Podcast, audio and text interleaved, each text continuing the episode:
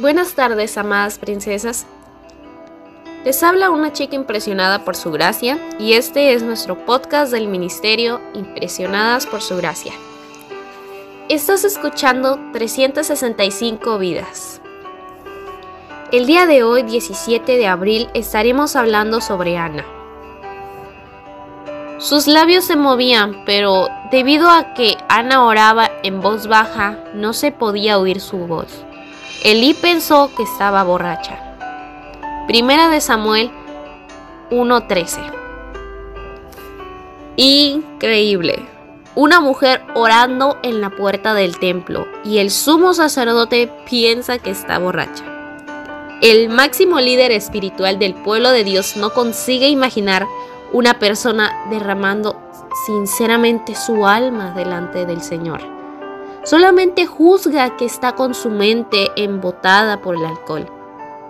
Este detalle sirve para entender lo bajo que había caído la espiritualidad de Israel.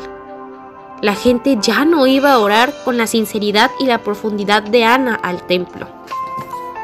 Ana está rodeada por una situación terrible desde el punto de vista espiritual.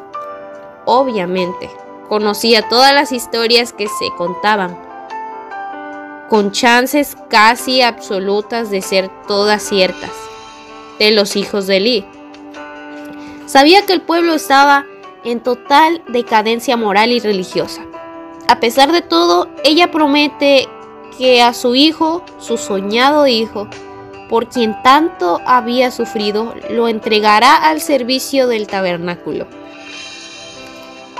Ana entregó a Samuel a Elí, sabiendo que la influencia de Ofni y Finees estaría cada día, en cada momento, rodeándolo, no solo como una teoría o una idea, sino como dos presencias reales, corpóreas y tangibles, que tendrían todas las posibilidades menos una para descarriarlo.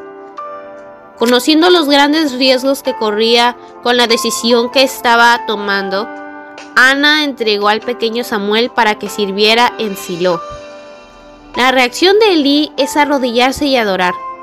Obviamente no adorar ni a Ana ni a Samuel, pero ellos son quienes motivan esta actitud.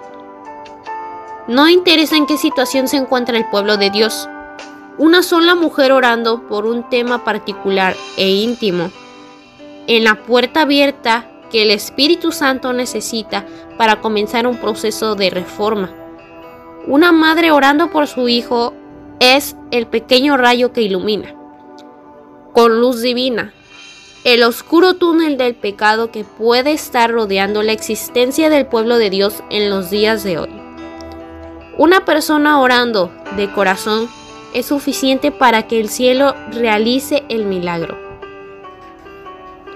Gracias por escucharnos en este bello día. Nuestra oración es que Cristo viva en tu corazón por la fe y que el amor sea la raíz y el fundamento de tu vida. Y que así puedas comprender cuán ancho, largo, alto y profundo es el amor de Cristo. Hasta luego. Bendiciones.